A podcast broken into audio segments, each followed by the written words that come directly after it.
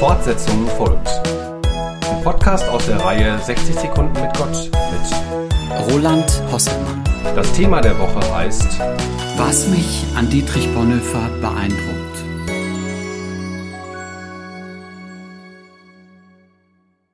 Ich gehöre mit Stolz einer Familie an die. Wer so etwas sagt, weiß, wo er hingehört.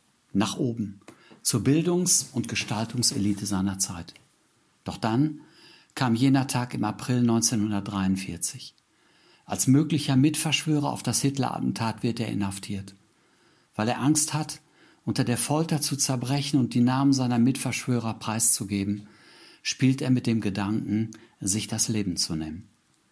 In dieser Situation macht er eine Erfahrung, die in den Rang eines Begriffs aufgestiegen ist, die Perspektive von unten. Wörtlich Bonhoeffer.